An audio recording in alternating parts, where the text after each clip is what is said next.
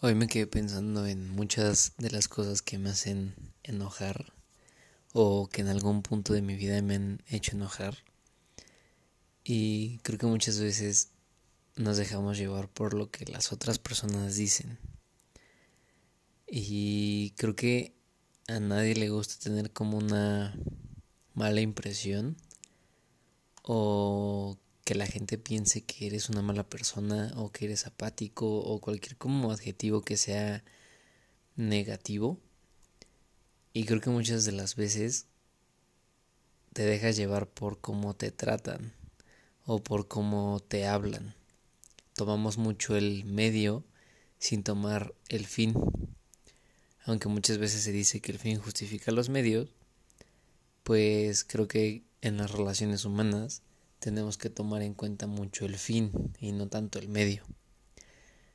Porque pues en este planeta y más en como la cultura mexicana existen como muchas formas de hablar entre líneas, los modismos mexicanos. Y pues muchas veces nos tomamos las cosas personales, ¿no?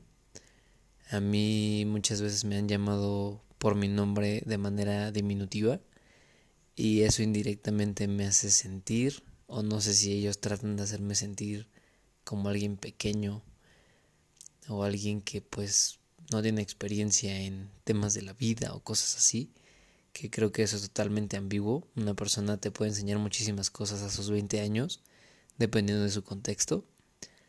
El problema es que la gente no está abierta a escucharlo y da por hecho que esa persona no sabe porque no ha vivido lo suficiente. Y yo creo que no va por ahí. Yo creo que va más como al tema del respeto que tienes como a cualquier persona, dándote cuenta de que cualquiera te puede enseñar algo si tú lo aceptas, si tú aceptas aprender de alguien.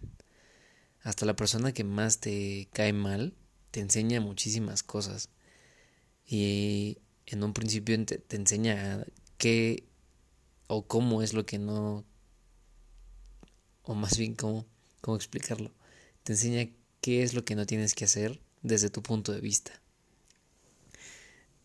Es como si dijéramos que, o desde mi punto de vista, yo creo que las personas que tienen más ventaja o un diferente criterio moral dentro de la familia es aquella persona que ha sido educada bajo un patriarcado o matriarcado en donde ambos o uno de los dos es muy abusivo, que limita mucho a esta persona, a su hijo, por así decirlo.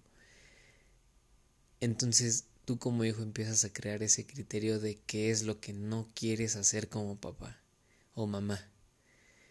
Y dices, bueno, o sea, ¿por qué mi papá o por qué mi mamá hacen estas acciones si realmente no hay ningún objetivo? Y si tú le das a tu hijo la razón de porque soy tu mamá y así lo digo yo y así se tienen que hacer, pues perdóname, pero te estás quedando sin argumentos válidos para poder decirle a tu hijo el por qué tomas esas decisiones. Y va desde cualquier cosa, pueden ser como normas de la casa, normas sociales. Tu forma de educar a tu hijo pues es tu problema, ahora sí que es tu problema. Pero muchas veces nosotros como hijos preguntamos, pero ¿por qué? ¿Por qué tengo que hacer esto si realmente no hay alguna razón suficiente o una razón racional para que yo adopte esa regla que tú me impones? Y si tú me pides, y si tú me dices que soy tú porque eres mi mamá o porque eres mi papá, pues yo te puedo responder y pues yo soy tu hijo y qué. O sea, al final de cuentas lo que me estás dando a entender es que porque eres mi papá o mi mamá, yo me tengo que someter ante tus reglas sin hacer preguntas. Y yo no sé si tú quieras eso para tu hijo, porque lo único que le estás enseñando es a obedecer sin saber el porqué detrás de las reglas. Y creo que va desde todo, o sea, muchas veces en empresas nosotros estamos acostumbrados a obedecer, a ser ordenados, sin saber el porqué muchas veces de las cosas, nos gusta obedecer, volvernos sumisos. Y son pocas las personas que preguntan como, oye, pero ¿por qué hacemos esto, no? Oye, ¿y este reporte para qué sirve? realmente es útil o nada más es trabajo que nada más nos hacen hacer nada más para cobrar otro mes de la nómina, ¿no? ¿Cuál es el objetivo de hacer lo que hacemos? Si tú haces nada más lo que haces por ganarte el pan de cada día o cada quincena, pues entonces estás perdiendo un sentido de tu vida. Claro, eso es mi perspectiva. Si tú crees que lo que estás haciendo te aporta, aporta a tu familia, aporta a la empresa y todos ganan y nadie pierde, felicidades, mis respetos. Porque entonces ahí tienes como un valor propio hacia ti, hacia tu familia y hacia tu empresa. Es el clásico ponerte la camiseta, ¿no? Pero si realmente quieres llenarte y no te llenas nada más por lo que haces, pregunta. Pregúntale a tu jefe, oye, ¿por qué estamos haciendo lo que hacemos? ¿Cuál es el objetivo? Si das un servicio, si das un beneficio, si eres una marca que vende un estatus, pregúntate qué estamos haciendo. O sea, ¿realmente esto es útil para la sociedad? ¿Qué tan fundamental es lo que estamos haciendo? Si tu trabajo es enfocarte a acelerar procesos, mejorarlos, implementar nuevos proyectos, tendencias, lo que sea, pues tienes un trabajo muy ambiguo. Totalmente igual mis respetos porque hasta cierto punto yo hago algo parecido, pero es totalmente ambiguo, queda a criterio y a contexto de la sociedad. Es tan voluble como cualquier persona con sus sentimientos.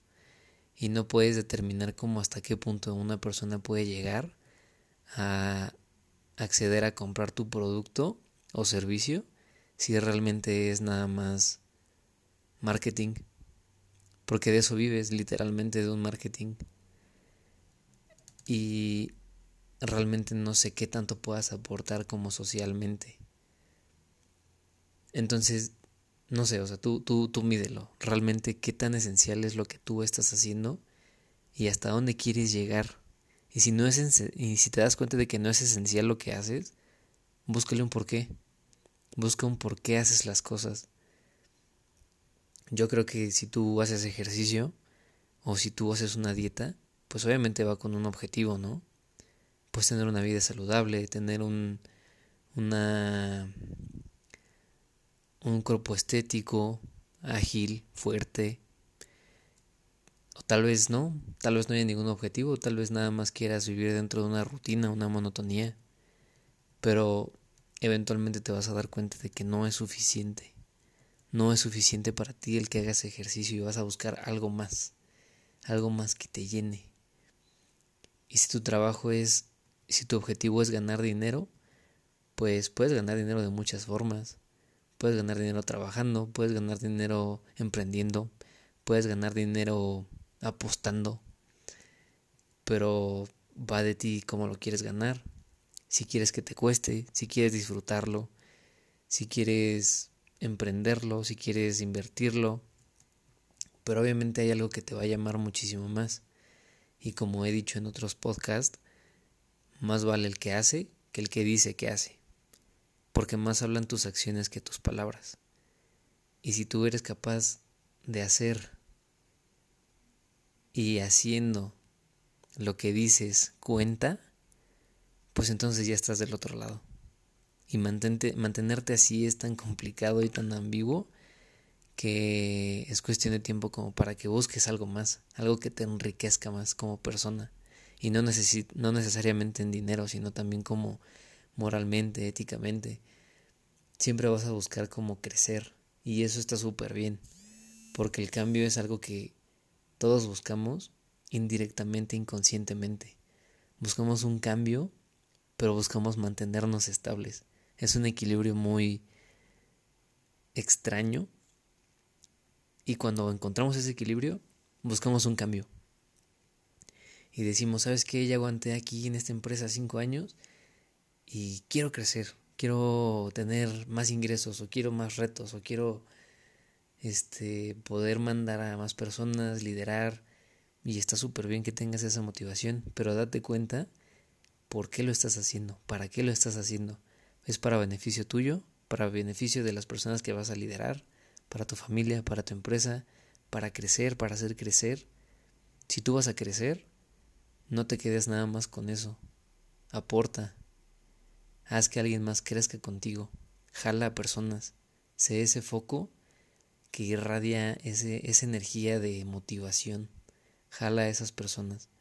Porque en esta vida, aunque estemos solos, cuando nosotros nos relacionamos con alguien con quien trabajamos literalmente cinco o seis días a la semana o hasta siete, pues resulta ser que es la persona con la que más convivimos y conocernos, motivarnos mutuamente, puede hacernos crecer y llegar a lugares que ni siquiera nos imaginamos ahorita mismo.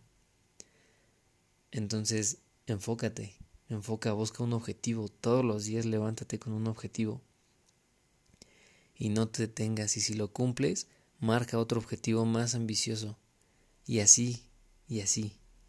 Sigue creciendo, no te detengas.